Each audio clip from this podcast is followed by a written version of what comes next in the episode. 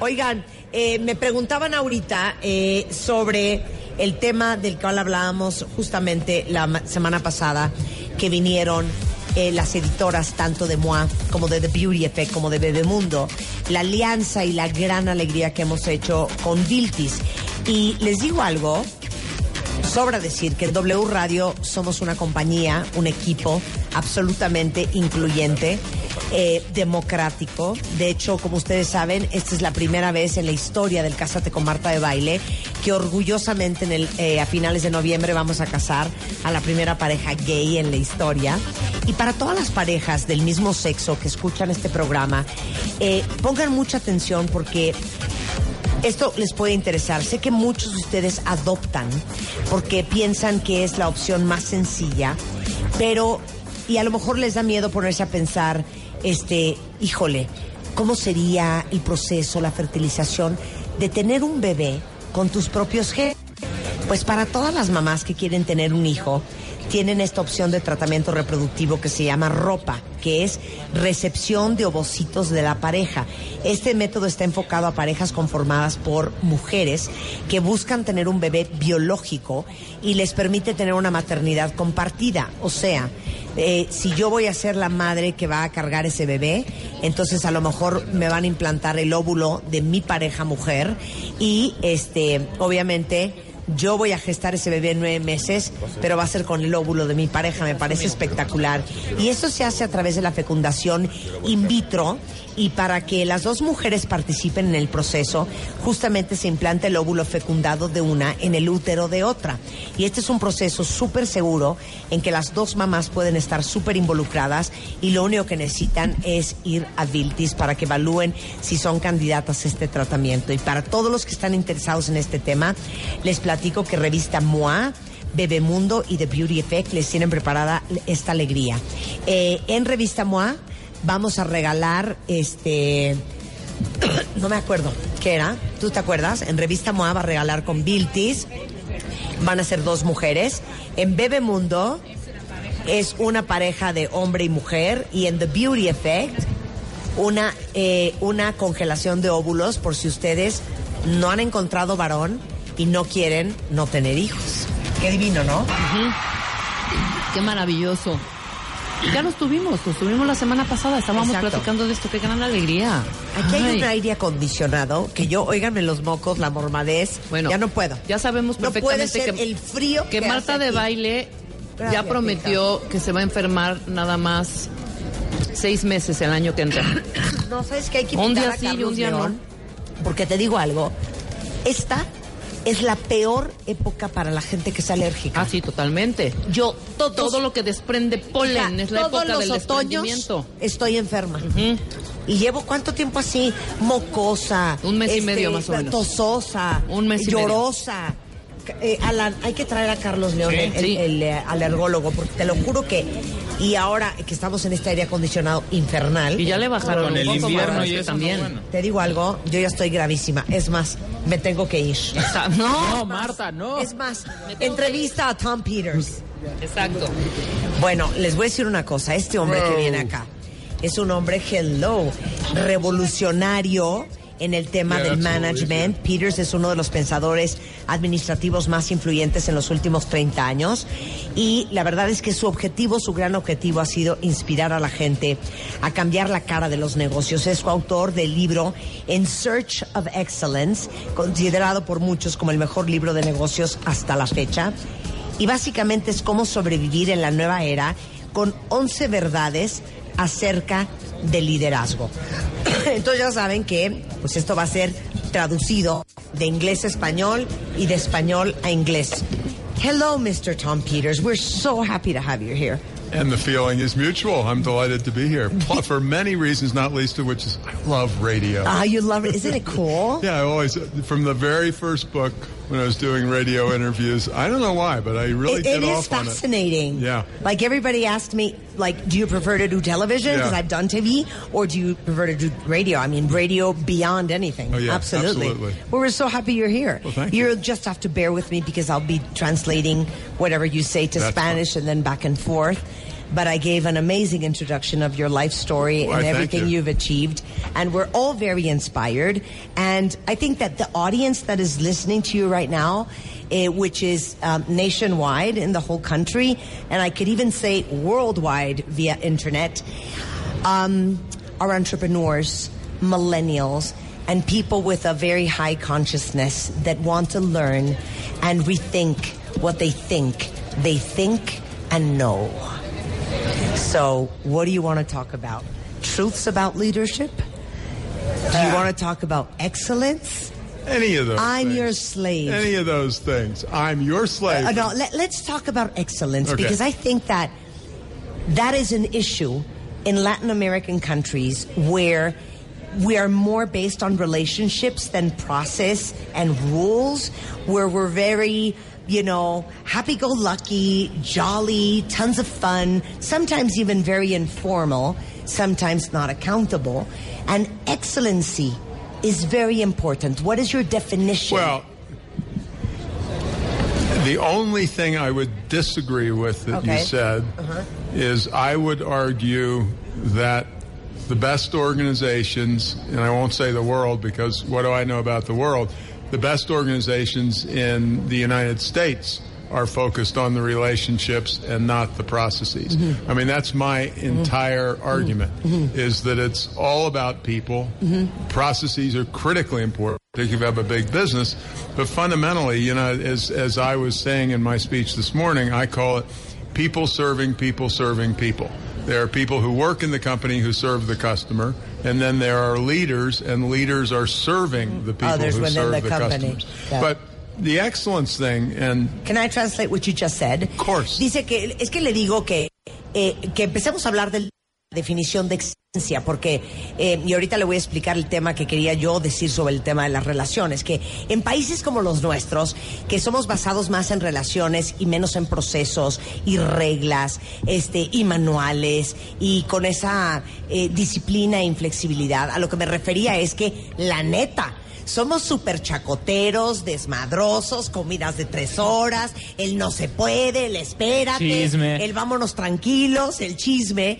Y, cómo definir excelencia y cómo eh, volvernos excelentes cuando la verdad aceptemos cuentavientes. No necesariamente somos una cultura súper formal, súper bien eh, quedada y súper eh, accountable, palabra que ya aprendimos, este, como muchas otras. Y dice, es lo único en lo que no estoy de acuerdo contigo y, siento que le tengo que explicar mejor lo que quise decir porque las mejores compañías en Estados Unidos son las compañías que basan el tema eh, o basan su éxito en las relaciones y no en los procesos. Y que esta mañana en su conferencia justamente habló que la cadena es fácil, es Gente sirviendo gente, sirviendo gente, sirviendo gente. Porque la gente de la compañía sirve al cliente, pero también los líderes sirven a la gente interna y esa es la gran cadena. What I wanted to say with relationships is that, you know how Latins are. We're all, you know, fun. We have a great Yeah. time. We take two and a half hour long lunches. Um, we love gossip. We're informal. It's all hunky dory. We love tons of vacations. Entonces, we're not trained to be formal and excellent. That's what. well, but see, the what's funny about what you're saying is my last book, the working title, uh-huh. and it didn't end up being the final uh-huh. title, is Excellence is the Next Five Minutes. And it says this stuff about excellence is a mountain to climb is ridiculous. Uh-huh. If you're a leader, the definite, I'm a leader, mm-hmm. and you're a young woman who works in the company and has been mm-hmm. here for six months or something like that the definition of excellence or no excellence is you're coming out of a meeting and I stop you and we have a three minute conversation. If that conversation is fabulous and if it inspires you, that's excellence. I don't give a damn about all the long. It's, I mean, you know, I will certainly acknowledge that perhaps Latins are more effusive than Americans are, but, you know, the the first book, In Search of Excellence, was formed in one morning when we were at the Hewlett Packard Company, and they taught us this thing called MBWA or Managing by Wandering Around. And it said, you don't run a company from an office. Mm-hmm. You run a company, and, and you know you were talking about the. It's it, it may not be noisy, but I, I'm not going to let you get away with it. Okay. Because the m- image is in my mind. Was a long time ago, and Bill Hewlett of Hewlett Packard was still alive. He was incredibly quiet spoken. But the amazing thing was to watch this guy. You're a 24 year old engineer, okay? And to watch this guy who was famous and ran a company, and we're sitting down at your table, and he's treating you like his son or his cousin or what have you. And that was the magic of the company. So, you know, we there's there is an absolute my favorite book written business book written in the last 10 years is written by a woman by the name of Susan Cain, C A I N. Mm-hmm. And the book has a one word title, and mm-hmm. you have to track her down. Uh-huh. And the one word title is Quiet, Q U I E T, Quiet. Uh-huh. Uh-huh. And she says, and she's talking about Americans, she's, you know, she really made the opposite of your argument. She said Americans love extroverts and we love people who talk a mm-hmm. lot. And the wonder we ignore, and this statistic is true all around the world, the 40% of people who are quiet.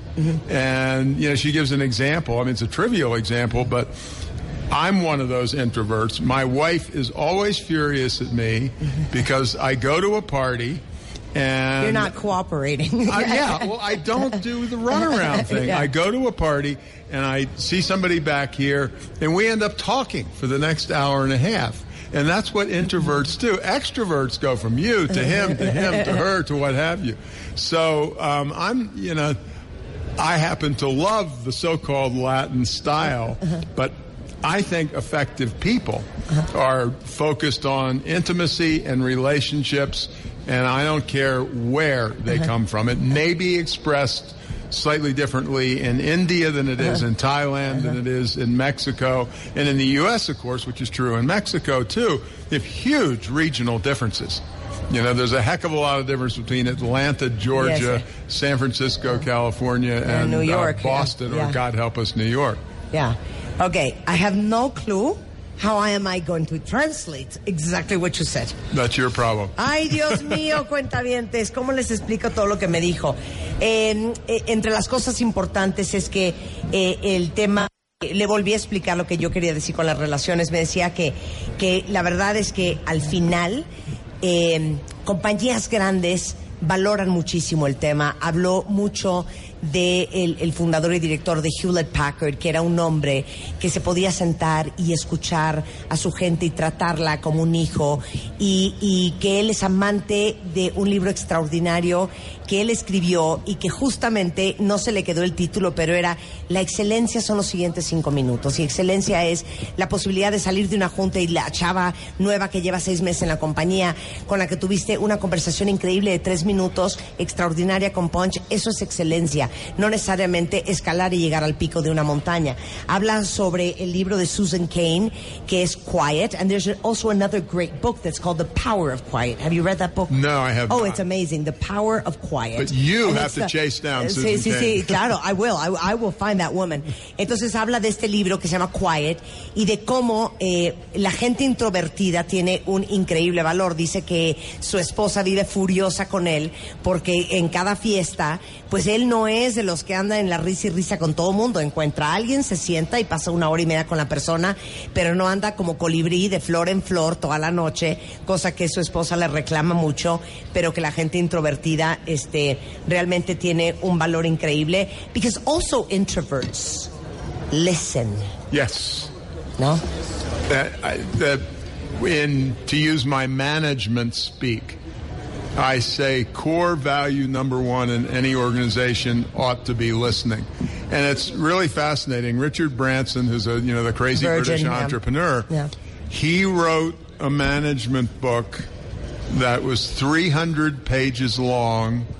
And the entire first section, Mm-hmm. which was 110 pages, was about listening. Okay, And I've yeah. never seen anybody do that. Yeah. And, you know, it turns out that he's dyslexic and he's a note taker. Uh-huh. Yeah. And so he, you know, it's listening, it's recording what people say. I, I remember I had an interview, I think it was in Scandinavia, Mm-hmm. and the woman who was interviewing me was listening, nodding her head, and taking notes. And I said to somebody afterwards, if she kept on going, I would have admitted to mass murders because you know, she was pay, she was paying attention, Yeah. which is the key. Of, of course, dice que eh, le digo que lo increíble y yo creo que uno de los grandes poderes de la gente introvertida, no sé cómo acabamos en esto, pero es que la gente introvertida tiende a ser gente que escucha muy bien y dice, por supuesto, Eh, dice que sin duda alguna eh, es uno de los de los de los grandes eh, digamos que talentos que tienen y que Richard Branson este entrepreneur británico el fundador de Virgin y de Virgin Atlantic y todo esto escribió un libro extraordinario eh, justamente sobre el poder de escuchar que es un libro de 300 páginas sobre escuchar. Ahí búsquenlo está seguramente en Amazon y que es, es increíblemente valioso y dice oye yo estuve en una entrevista en, en, algún país escandinavo y yo estaba a punto de confesarle hasta que yo había sido serial killer a la entrevistadora de lo impresionantemente bien que escuchó. Um, I wish I But had no, like wait, just let me do one thing relative What? following up on something Yeah. else. Okay, are, do you have an Apple device or use an Yeah, Apple user? Okay. I have an Apple, yeah, all on right, my but my phone. point, but my point is, Uh-huh. if you want to think of the right, and this is exactly what you've been talking about, if you want to think about the right image of Steve Jobs, do not think about him on a stage giving a marketing speech. Mm-hmm. Think about him sneaking away from Apple for two weeks to go to Japan to sit in tea gardens. And it was that it was that form of inspiration and focus on art that gave us these beautiful devices. And you know, he, he was not a great engineer. Mm-hmm. In the first case, his partner was, but mm-hmm. he just had a he had a sense of design and beauty and what an intimate product would be. And a lot of it came from, you know, basically being a Buddhist in practice and going to the tea gardens. Claro, dice que, por ejemplo, todos nosotros que tenemos un, cel- eh, un celular Apple, eh, o no importa qué celular tenga, pero Apple específicamente, dice, no piensen en el Steve Jobs que se para a dar presentaciones de marketing en un escenario, piensen en el Steve Jobs que se toma dos semanas para irse a tomar tés a las casas de tés en Japón para buscar inspiración. Él no era ingeniero, a lo mejor su socio en la primera parte lo era, pero él no era ingeniero, pero un hombre muy orientado a la estética, a la belleza, y gracias a que era practicante del budismo y en este silencio y en este ponerle pausa a la vida, desarrolló una cosa tan bonita como los productos Apple. Es que I don't want you to go forever. One last question. How can we become more excellent? Well, my bias, particularly at this time,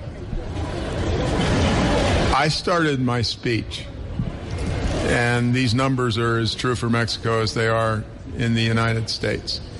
And the polls and the surveys say that 70 or 80 percent of people don't like their jobs. Mm-hmm. And I looked at the audience of 2,000 people, who I adored every one of them, and I said, if 80 percent of the people who come to work for you don't like your jobs, I don't like you because you're not doing your, your, your job. It's not to make it into a playground, but a, a place where people care about each other mm-hmm. and where, you know, it, it's very, very human. And I'm just, I, you know, I'm on a campaign. And my campaign is, particularly with all the change that we're facing, you can't, people, it's like business isn't this weird thing. It's what everybody does. You know, we're not talking about the Banamexes. We're talking about a million small companies. And it's, it's criminal for 80% of people because it's their be lives. Exactly. Well, it's actually, their lives. It's actually um, the the first segment of our show. We had a coach, and that's what we were talking about. Can you be happy in your job? And I polled the audience who is not happy. Yep. And I agree with our statistics that you know almost 80, if not 97 percent of people are not happy, and um, and a lot of it came from not feeling recognized Yep. within the company, not feeling motivated. And then that opened a whole new conversation of self motivation and, you know, professional maturity and not needing, you know, the pat on the back all the time versus also being in a company where the leadership has created an amazing ambiance that is inspiring, motivating with a sense of purpose beyond what you're doing every day. You know, I know it's it's trivial in a way, but it's not.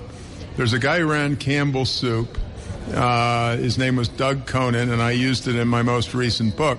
Uh-huh. He ran Campbell Soup for 10 years, Mm-hmm. and he wrote 30,000 handwritten thank you notes. That's 15 a day. And it's, it's just, it's what you said is, I mean, I, you know, studied a fair amount of psychology. People are desperate just to be Seen, acknowledged seen. to be seen. Yes, yeah, it's absolutely, just, and- absolutely. And, and, Yeah. but but the big problem, which I was addressing inside as well, is for God's sakes, do not promote people into management positions who don't like people. Exacto. I mean, yeah, eh, you know, it's ¿Sabes not, qué? not- Un aplauso para lo que acaba de decir, ¿eh? O sea, no puede hacer eso gente que no le gusta a la gente. Totalmente. Can I translate really fast? Es que le dije que cómo se es excelente. Y entonces me dice, te digo una cosa, tengo una obsesión. Ahorita en la mañana hablando en frente de dos mil personas, les dije, está muy cañón que el 80%, por no decir el 97.7%, de la gente en el mundo no está contenta en su trabajo. Y si la gente que trabaja para ustedes no está contenta en su trabajo, a, ustedes a mí no me caen bien, porque significa que ustedes no están haciendo el trabajo. Y le, le platiqué que habíamos hablado todo este tema con Rebeca Muñoz eh, al principio del programa, este, y me decía justamente eso, o sea, eh, todos tenemos que crear ambientes en nuestras compañías, porque no todo es las grandes corporaciones. Todos los que somos pequeños y medianos empresarios somos eh, responsables de crear un ambiente laboral y que, porque la gente está desesperada por sentirse reconocida, por ser vista. Eh, dice que él puso un ejemplo en su libro de Doug Conan que de- dirigió las sopas, eh, la marca Campbell's durante 10 años y dice ese hombre firmó 30 mil notas de agradecimiento personalmente porque el contacto y el reconocimiento de su gente era fundamental porque nuevamente la gente florece cuando se siente reconocida y se siente vista y lo importante que todos los que somos líderes y empresarios tengamos esa filosofía. People bloom when they feel seen and recognized and that's the best thing that can happen to your company. Absolutely. And, and again, you know, Susan Kane and so on, and you said it with the listening. Actually, a quiet manager can do a better job of Claro. acknowledging a person than a Absolutely. noisy one claro, can. Claro. Oh, and I forgot that. Y dice, y les digo una cosa, no pongan en puestos gerenciales a gente a manejar gente que no le gusta a la gente.